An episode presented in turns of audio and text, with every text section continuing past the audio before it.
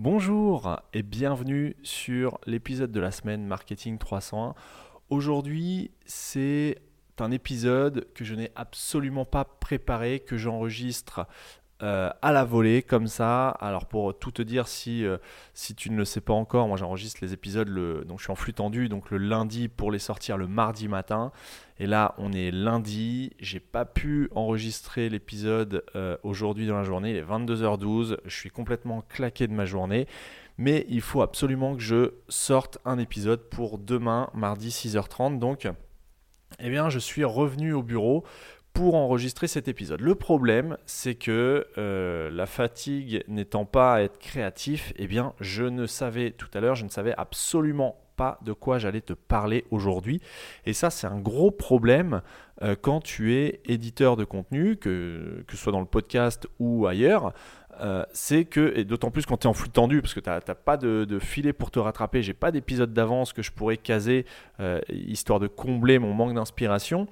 Et bref, tout ça pour te dire qu'aujourd'hui, je vais te parler de plusieurs choses euh, qui ne sont pas forcément liées les unes aux autres.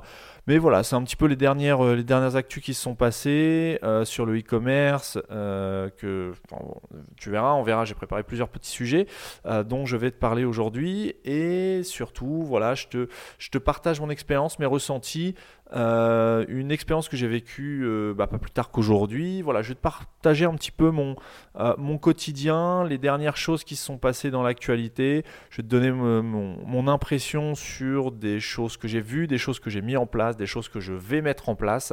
On en parle tout de suite après le générique. Je suis Johan de Marketing 301. J'aide les e-commerçants à augmenter leur vente en ligne. Chaque semaine, je te dévoile les méthodes que les experts du web ne partagent généralement pas. Éditeur de plusieurs sites e-commerce depuis 2006, je dirige également une agence digitale experte et certifiée PrestaShop. Je te dévoile les méthodes qui me permettent de décupler mes résultats mais aussi ceux de mes clients. Je partage aussi avec toi mes échanges avec d'autres spécialistes du e-commerce. Je cherche à découvrir leur parcours, les outils qu'ils utilisent au quotidien et je tente de décrypter leur façon de penser et d'organiser leur journée. Marketing 301, c'est le podcast hebdomadaire gratuit qui me permet de partager avec toi mon expertise et celle d'autres spécialistes. Si comme 95% des e-commerçants, ton site ne réalise pas assez de chiffre d'affaires, j'ai énormément de valeur à t'apporter. Que tu souhaites te lancer en e-commerce ou que tu aies déjà une boutique en ligne, Marketing 301, c'est le podcast à écouter. Si tu ne veux rien louper de tout ce que j'ai à t'offrir pendant cette deuxième saison de Marketing 301, abonne-toi gratuitement au podcast sur Apple Podcast, iTunes ou sur n'importe quelle plateforme de podcast. Bonne écoute. Donc, comme je te le disais, aujourd'hui, on va parler de plusieurs petites choses qui sont pas forcément liées. Enfin, les sujets sont pas forcément. Il euh, n'y a pas forcément de lien entre euh, tous les sujets qu'on va aborder aujourd'hui.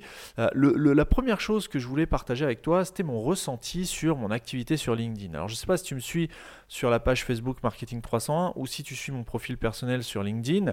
alors, LinkedIn, je communique plutôt euh, au sujet de l'agence, euh, mon agence e-commerce, euh, et Facebook plutôt sur tout ce qui est marketing 300, le podcast, la gratuité de mes contenus.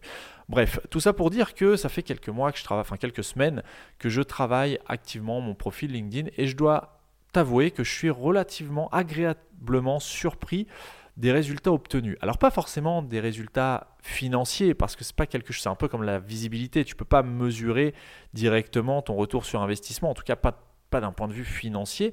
Par contre, au niveau de la portée, euh, de le, la portée de tes messages, euh, quand tu t'impliques un minimum sur LinkedIn, eh bien, je dois dire que par rapport à Facebook, où c'est très très compliqué, compliqué d'avoir une visibilité, alors soit c'est compliqué, soit c'est relativement cher, puisque pour avoir la d'après mon expérience, hein, pour avoir une portée équivalente sur Facebook à celle que j'ai sur LinkedIn, il faudrait que je dépense euh, des dizaines d'euros par jour en publicité, chose que je pourrais faire, mais pourquoi le faire sachant que mon audience n'est pas forcément euh, centralisée sur Facebook? Donc voilà, je me pose la question en fait. Euh, d'ailleurs, si tu veux me laisser ton avis, ça, ça m'aiderait peut-être dans ma réflexion. ton avis, tu peux me le laisser sur les notes de l'épisode, marketing300.net slash 90, c'est le numéro de l'épisode, ou sur Apple Podcast, enfin où tu veux, sur la page Facebook marketing300.net. Bref, tu me laisses ton commentaire absolument où tu veux, je tomberai dessus, et ça pourra peut-être m'aider dans ma réflexion. Ma réflexion est la suivante. Je ne sais pas si je vais continuer à communiquer sur Facebook parce que bah voilà, il y, a, très très peu d'engagement. Alors j'ai quand même une communauté de, plusieurs centaines de, personnes, un, peu moins de 1000 personnes je crois de mémoire, euh, au moment où j'enregistre en tout cas. Mais toujours est-il, alors ce sont des vraies personnes, hein, ce ne sont pas des personnes qui ont été achetées ou qui ont été acquises via un concours, ce sont des vraies personnes qui ont liké d'elles-mêmes la page euh, Marketing 301 sur Facebook. Et force est de constater bah, qu'il n'y a pas d'engagement. Alors je publie de moins en moins sur Facebook parce que bah, voilà, moins il y a d'engagement, moi ça m'incite à travailler sur, euh, ce réseau social. Euh, mais voilà, il y, a, très très peu de très peu d'engagement, très très peu d'interaction, très très peu de personnes touchées hormis le fait que si évidemment si je paye de la publicité, les personnes touchées, ce qu'on appelle la portée en fait, euh, va augmenter. Mais moi ça m'embête un petit peu de payer quand tu as une communauté qui choisit de te suivre, mais que Facebook ne va pas va, choisir de ne pas mettre en avant tes contenus. Euh, bon, désolé encore une fois, il est un peu tard, euh, je m'embrouille un petit peu dans mes propos, mais bon bref, il y a 720 721 personnes qui me suivent sur Facebook, sur la page Marketing 301, et malgré ça, quand je fais un post, eh bien j'ai très très peu de portée. Je vais te donner une comparaison avec LinkedIn.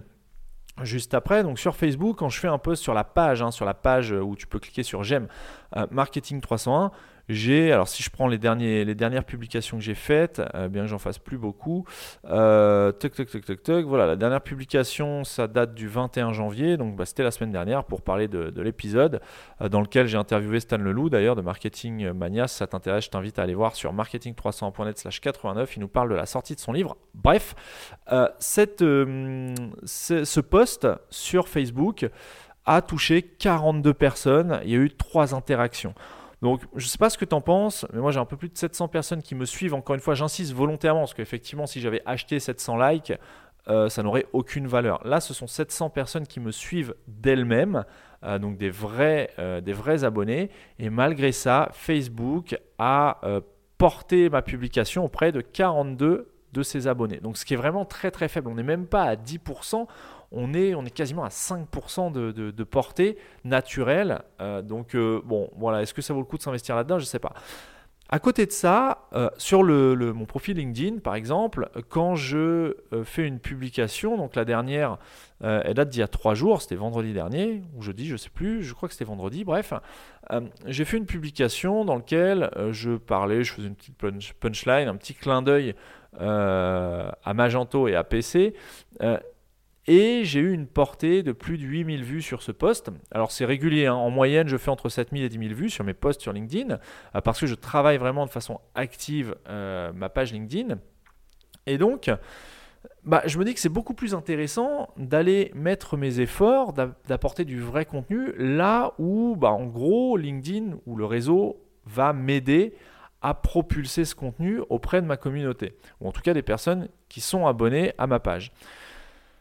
Tout ça pour dire que sur Facebook, 700 personnes qui, sont abonnées d'elles-mêmes, j'ai une portée de 42 sur le dernier post. Sur LinkedIn, j'ai à peu près 1500 personnes euh, dans mon réseau et j'ai une portée de 8000, 8454 exactement au moment où j'enregistre cet épisode, euh, qui a vu le message que j'ai véhiculé. Alors c'était un post écrit et ça me permet de rebondir justement sur euh, comment rédiger du contenu sur les réseaux sociaux de manière à maximiser la portée, maximiser les vues et donc véhiculer ton message. Alors la première chose à savoir, c'est que que ce soit sur LinkedIn, sur Facebook, sur Twitter ou ailleurs, que tu fasses du e-commerce, que tu sois prestataire de service, enfin qui que tu sois, euh, que tu sois salarié, bref, peu importe, les gens ne vont pas sur LinkedIn pour acheter ou pour euh, se voir matraquer de messages publicitaires. Tu n'es pas sur LinkedIn, tu n'es pas sur Facebook, tu n'es pas sur Twitter pour vendre quoi que ce soit. C'est aussi valable pour Pinterest, pour Instagram et tous les réseaux sociaux.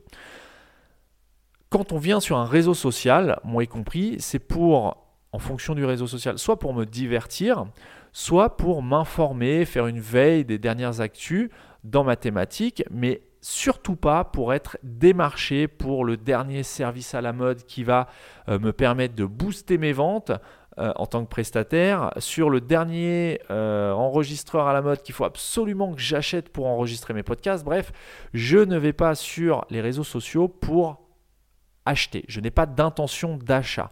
Donc, je pense que c'est relativement mal vu et agressif d'aborder tes prospects ou ta communauté sur un réseau social, donc là je vais parler principalement de LinkedIn, euh, en lui véhiculant directement un message commercial. Ton message commercial, il doit être sous-entendu. Et encore, même pas. Tu ne dois pas avoir de message commercial. En tout cas, moi sur LinkedIn, je n'ai pas de message directement à vocation commerciale. Je suis là pour montrer euh, ce que je sais faire, pour expliquer ce que je sais, pour transférer une certaine partie de mes compétences, mais absolument pas pour euh, vendre une refonte de site PrestaShop ou pour vendre une création de boutique en ligne ou pour vendre une stratégie SEO. Non, absolument pas. Alors après, effectivement, ça arrive qu'on me contacte parce que j'ai montré, j'ai démontré mon savoir-faire par des exemples, par des cas clients, par des, euh, voilà, des cas concrets des réflexions aussi que, j'appuie parfois, mais je ne suis pas là en faisant la promotion de mes produits et services. Euh, donc ça, c'est quelque chose de très très très important. Par contre, si tu prends soin de publier des choses qui ont une réelle valeur pour ton audience, eh bien tu vas maximiser ta portée et donc le nombre de personnes qui vont voir ton message, encore faut-il, c'est pour ça que ton message faut qu'il soit absolument intéressant parce que voilà, si tu véhicules des messages sans aucune valeur ajoutée ou euh, simplement à vocation publicitaire ou commerciale, eh bien les gens vont arrêter de te suivre. Personne ne va sur LinkedIn pour acheter quelque chose. Donc voilà, LinkedIn pour moi c'est pour prouver une expertise, mais tu dois en priorité délivrer de la valeur, délivrer du contenu dans ta thématique. Alors si tu es agent immobilier, ne démarche, enfin c'est un conseil que je te donne, après tu fais absolument ce que tu, ce que tu veux, mais euh, si tu es agent immobilier ou, je ne sais euh, dans quelle autre profession, euh, ne va pas sur LinkedIn pour démarcher, pour savoir si on cherche un appartement, si on veut vendre notre bien, etc. etc. Non, les gens ne sont pas là pour ça. Ça serait vraiment, enfin ça revient à faire du tap-tap, le, à mon avis, hein, ce serait intéressant d'ailleurs d'avoir des retours de personnes qui prospectent de façon agressive comme ça sur LinkedIn, avoir vraiment leur retour. Mais à mon avis, c'est quelque chose, il y a très très peu de retours, un peu à la manière du tap-tap quoi, aller euh, frapper et vendre tes services euh, sur le terrain. Il y a très très peu de retours. Ou encore envoyer des flyers, ça revient un peu à la même chose. Il faut envoyer des. Je sais plus quel est le taux de retour des flyers, mais je sais même pas si on est à 1 pour 1000. Après, ça dépend évidemment de la thématique. Si tu vends des pizzas, tu auras un taux de conversion qui sera différent si tu vends des sites internet, évidemment. Mais euh, voilà, tout ça pour dire que quand tu vas sur un réseau social, si tu veux maximiser tes vues et ta, comment dire, ta, ta légitimité, ne véhicule pas de messages commercial ne va pas sur ces euh, réseaux-là pour prospecter directement, en tout cas pas directement. Indirectement, oui, il faut être un petit peu malin, mais absolument pas directement. Voilà, c'était mon petit conseil. Je voulais parler ça euh, pour euh, démarrer l'épisode. Donc voilà, post LinkedIn, Facebook, je sais pas trop. Donne-moi ton avis. Qu'est-ce que tu penses de la page Marketing 301 sur Facebook? Est-ce que tu la suis déjà? Est-ce que ça t'apporte quelque chose de, la suivre ou est-ce que tu aurais un intérêt particulier à la suivre ou pas? Alors ça peut être pour te tenir informé des, derniers, des derniers épisodes Enfin voilà, peu importe, donne-moi ton avis, ça m'intéresse. Je ne sais pas si je vais continuer encore longtemps euh, la page Marketing 301 sur Facebook. Il y a une page Marketing 301 sur LinkedIn que je ne développe pas pour l'instant. Mais voilà, je ne sais pas trop, je me cherche un petit peu. Alors c'est clairement euh, mon profil perso sur LinkedIn, lui, je le travaille clairement. Euh, je sais ce que j'y fais et je connais mes objectifs. Par contre, pour Marketing 301, c'est vrai que je suis un petit peu dans le flou parce que je suis un peu déçu des retours ou en tout cas de la portée Facebook sur, enfin de la portée sur Facebook tout simplement. Parce que mon profil perso sur Facebook, c'est exactement la même chose. Hein. Euh, c'est, euh, il y a très très peu de portée. Euh, à mon avis, Facebook, enfin je sais pas, je sais pas. Voilà, dis-moi ce que, ce que tu en penses. Ensuite, je vais te parler d'un d'un deuxième truc, un projet que j'ai qui se concrétise. Enfin, j'ai plein de projets là pour 2020, mais un qui va se concrétiser. je vais lancer une boutique en ligne dans une thématique que je vais garder secrète tout simplement parce que je ne veux pas me tirer de balle dans le pied. Euh, donc cette boutique, je ne la lance pas tout seul, je la lance avec un associé. Je ne te donnerai aucune information qui permette d'identifier ni le produit ou les produits qui seront vendus, ni la boutique, ni quoi que ce soit, euh, mais simplement pour te dire que voilà, derrière, derrière le micro, derrière le podcast hebdomadaire, euh, je mets en pratique les choses que j'essaye de t'enseigner par ce podcast et je fais mes propres tests sur mes propres boutiques. Comme tu le sais, euh, si tu as écouté attentivement le générique, je suis déjà associé dans une autre société de e-commerce.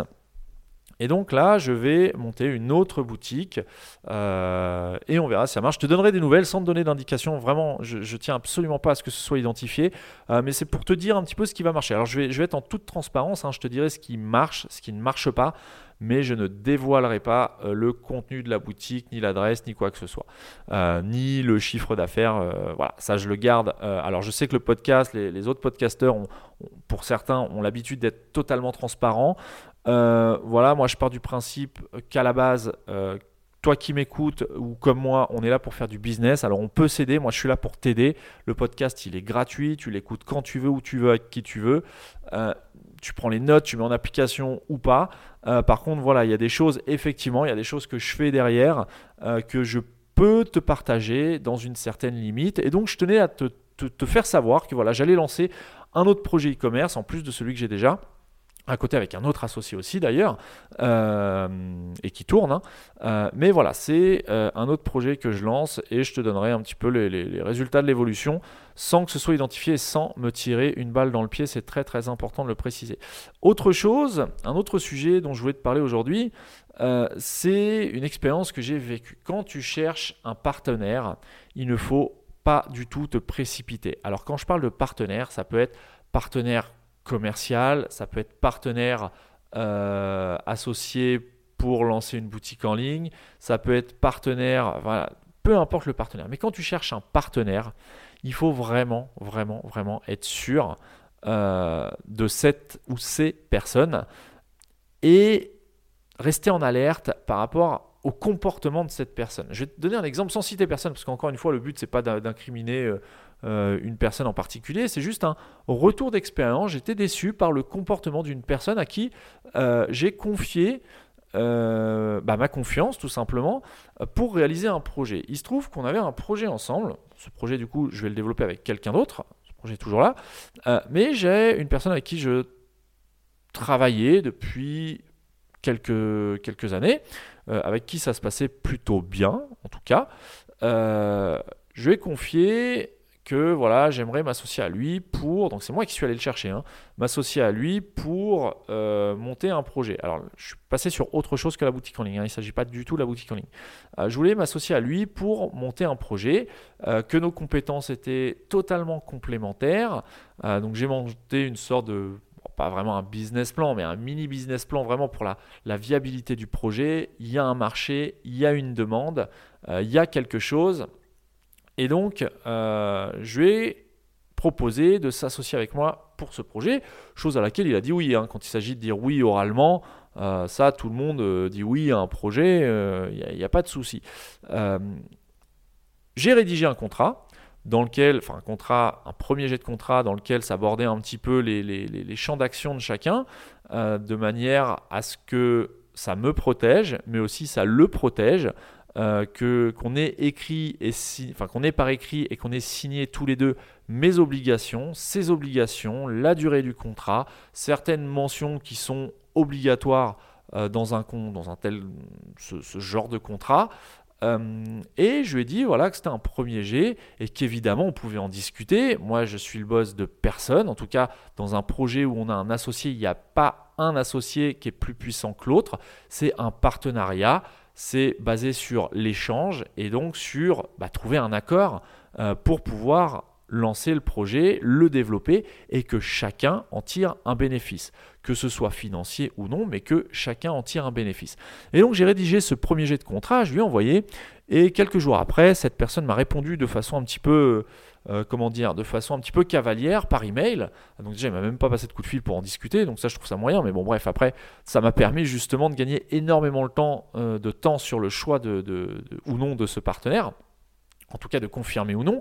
Euh, et il m'a un petit peu incendié en me disant que il était déçu, il a sous-entendu que je lui faisais perdre du temps, que le contrat ne lui convenait pas, que jamais il ne signerait ce genre de contrat, blablabla. Bla bla. Bon bref, il s'est un petit peu enflammé. il m'a répondu un peu tard dans la nuit, donc on va mettre ça sur le coup de la fatigue. Toujours est-il que ça m'a permis de prendre conscience qu'en fait, je ne peux pas, et c'est le conseil vraiment que je te donne si tu cherches un associé ou un partenaire pour quelconque, un quelconque projet, tu ne peux pas euh, confier euh, un projet ou t'associer avec quelqu'un qui ne prend pas le temps ni de la réflexion, ni de l'échange. Ce n'est pas possible. Si avant même de démarrer un projet, il n'y a pas d'échange, mais la personne t'attrape à la gorge pour te dire que c'est n'importe quoi, ceci, cela, en tout cas moi dans mon, cas, c'est réglé. Ça veut dire qu'on n'est pas fait pour travailler ensemble. Terminé, au suivant. Des partenaires, j'en trouverai d'autres. Il n'y a, aucun problème, j'en ai déjà un autre. Euh, donc voilà, c'était un petit voilà une expérience vécue sur laquelle je voulais revenir et t'expliquer que voilà quand tu cherches un partenaire c'est pas forcément facile à trouver hein, parce qu'il faut que ce soit une personne de confiance faut que tu connaisses euh, la manière de travailler de cette personne. Est-ce que la personne va être impliquée? Euh, est-ce qu'elle va y trouver elle-même un intérêt personnel ou, professionnel? Est-ce qu'elle a le temps de s'impliquer? Enfin voilà il y a vraiment plein de choses. Là je, pensais qu'on avait plusieurs enfin plusieurs euh, plusieurs euh, critères qui, euh, qui, correspondaient. Et en fait, bah, au moment fatidique de l'étude du contrat, parce que je lui ai absolument pas demandé de signer, hein, je lui ai dit de me dire ce qui allait, ce qui n'allait pas, et il m'a pris à la gorge. Donc, euh, bon, voilà, c'est réglé. Moi, je me laisse pas prendre à la gorge comme ça. si t'es pas, enfin, je conçois tout à fait qu'on soit pas d'accord avec les termes d'un contrat. Moi-même, ça m'arrive de pas forcément être d'accord avec les termes des contrats qu'on me propose. Mais voilà, déjà par correction, tu ne sautes pas à la gorge de la personne qui te propose quelque chose et qui te fait confiance, qui te donne sa confiance pour euh, t'associer avec lui. Bref, toujours est-il que euh, ce projet euh, va être reculé de quelques semaines, mais il ira au terme, à son terme, parce qu'il y a vraiment un marché, il y a vraiment une demande, il y a vraiment un besoin. Et quand il aura abouti, je t'en parlerai. Je suis convaincu que ça t'intéressera. Je n'ai absolument aucun doute là-dessus. Euh, de quoi je voulais te parler ensuite euh, Je voulais te parler aussi de l'émission Qui veut être mon associé sur M6. Alors j'imagine que tu as entendu parler de cette émission si tu n'as pas regardé les deux premiers épisodes, euh, mais au moins tu en as entendu parler.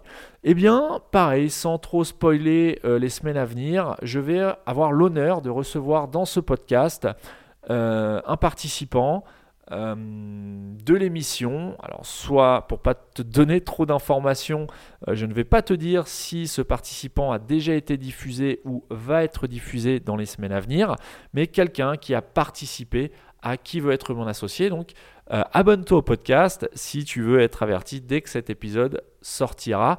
Et ça pourrait être très intéressant. Moi, j'ai plein de questions à lui poser. Euh, puisqu'il euh, opère euh, notamment dans, dans, le secteur du e-commerce. Donc ça va être très très très intéressant. mais je te laisse t'abonner au podcast pour avoir des nouvelles très très bientôt, ou en tout cas quand l'épisode sortira. Dernière chose, voilà, je me pose beaucoup de questions sur alors soit la direction du podcast, la direction que je dois donner au podcast Marketing 301 sur l'année 2020, euh, ou la création d'un autre podcast en parallèle. Pourquoi? Parce que je me suis rendu compte que Parmi les personnes qui écoutent Marketing 301, il y a beaucoup de freelance, il y a beaucoup de prestataires. Euh, freelance, agence, il y a aussi des e-commerçants, euh, des, chargés de com dans des, sociétés e-commerce. Bref, il y a vraiment une audience qui est assez large au niveau des personnes, la typologie de personnes qui constituent cette audience. Et je ne peux pas parler aux freelance euh, moi-même, j'étais freelance il y, a, encore peu de temps, il y, a, quelques années. Je ne peux pas parler aux freelance et donner les mêmes conseils aux freelance que, euh, qu'aux e-commerçants qui gèrent leur boutique en ligne ou qui souhaitent lancer leur boutique en ligne. C'est des sujets totalement différents. Pour autant, je sens vraiment qu'il y a un intérêt sur euh, comment, optimiser, comment optimiser son temps quand on est freelance, comment trouver des clients quand on est freelance, comment tirer profit des plateformes d'appel d'offres comme coder.com, Prog Online, Malte, 5euros.com, euh, parce que moi j'ai vraiment commencé là-dessus. Et donc voilà, il y a des petites techniques que j'ai développées, euh, des, petits scripts aussi que j'ai développés. Et ce genre de choses, ça n'intéresse absolument pas les e-commerçants. Par contre, ça pourrait intéresser les freelances, je pense. Comment j'ai organisé ma facturation? Il faut savoir qu'aujourd'hui, euh, au niveau de l'agence, mais c'était pareil quand j'étais freelance, au niveau de l'agence, je ma comptabilité ou en tout cas la gestion de ma facturation, ça me prend, allez, à tout casser, une heure par semaine. Euh, une heure par semaine pour euh, des centaines de factures, que ce soit de vente ou d'achat par mois. Donc, moi, je, pense, je pense sans aucune prétention que je pourrais partager certaines méthodes que j'ai mis en place qui fonctionnent très très très très bien pour moi. Tout est automatisé, la facturation, enfin 80% de ma facturation est totalement automatisée. Donc voilà, je pense qu'il y a des choses qui pourraient être intéressantes, les méthodologies. J'ai déposé une méthodologie dans la, gestion de projets de création et de refonte de site e-commerce. Euh, on a aussi une méthodologie qui s'appelle SODAD euh, pour les stratégies SEO. Enfin voilà, plein de petites choses qu'on a mises en place. Et je sais pas si, alors si tu m'écoutes là aussi, ça m'intéresse que tu me laisses ton avis par email, sur la page Facebook Marketing 301, euh, sur LinkedIn, sur mon profil perso, Johan Le Trouy, ou euh, voilà, où tu veux, peu importe, sur, en commentaire même du, du podcast sur Apple Podcast. Ça te permettra au passage, je fais une parenthèse, de me laisser une note 5 étoiles si cet épisode t'a plu et si le podcast en général te plaît. Mais voilà, ça m'intéresserait hein, de savoir si d'ailleurs si tu es freelance, euh, si tu es, enfin quelle est ta situation professionnelle et si ce genre de contenu t'intéresserait. Euh, bon, si tu es e-commerçant, euh, bien évidemment, j'imagine que tu vas plutôt être intéressé sur comment développer ta boutique en ligne, comment développer ton chiffre d'affaires, avoir des retours d'expérience d'autres e-commerçants qui ont du succès. Euh, j'ai aussi un, concept que j'ai pas encore développé parce que c'est un petit peu délicat. J'aimerais donner la parole à des personnes qui ont échoué dans le e-commerce. Euh, par contre, c'est vrai que quand on échoue en e-commerce, on n'a pas forcément envie de s'en vanter, c'est la, c'est la mentalité française, c'est comme ça, et je le comprends, je ne le critique pas, euh, mais je trouve que ça pourrait être intéressant justement de donner la parole et de, de, prendre cette expérience de personnes qui ont échoué, parce qu'une personne qui a échoué, ce n'est, enfin en tout cas c'est comme ça que je le conçois, ce n'est pas une personne qui est nulle ou qui est mauvaise dans ce qu'elle fait, peut avoir des loupés, elle peut être mauvaise sur certains points, sur certains aspects euh, des choses qu'elle a eu à mettre en place. C'est possible, hein, personne n'est parfait, euh, mais c'est très intéressant de, de comprendre l'échec des autres pour en tirer profit pour son propre business et nous-mêmes ne pas euh, eh bien ne pas, euh, ne pas faire ces mêmes erreurs. On, entend souvent, que ce soit dans le podcast, sur le blog, on met tout le temps en avant les personnes qui ont des gros succès. Et c'est très très bien parce que ça permet d'inspirer, ça permet aussi de, de, de, de, de profiter de cette expérience qui ont amené au succès. Mais je trouve que le contre-pied du succès, donc qui est l'échec, est aussi tout autant intéressant dans le sens où ça permet d'éviter des erreurs qui ont été commises concrètement et qui ont mené à une issue fatale concrète. Donc voilà, c'est quelque chose auquel je, réfléchis aussi. Euh, ça m'aiderait vraiment beaucoup si tu me laissais ton avis sur les différents points que j'ai abordés aujourd'hui soit par mail. Alors par mail, tu, peux m'écrire sur johan.marketing301.net. Johan, ça s'écrit J-O-H-A-N, Johan, tout simplement. Euh, tu peux me retrouver sur la page Facebook euh, Marketing301net. Tu peux aussi me parler sur Twitter, Marketing301net, euh, et sur LinkedIn à Johan Le Trouy. J'y répondrai, euh, enfin je, prendrai tes, commentaires et tes, remarques avec attention et ça m'aiderait énormément pour bah, les différentes questions que je me pose et que je viens de te partager.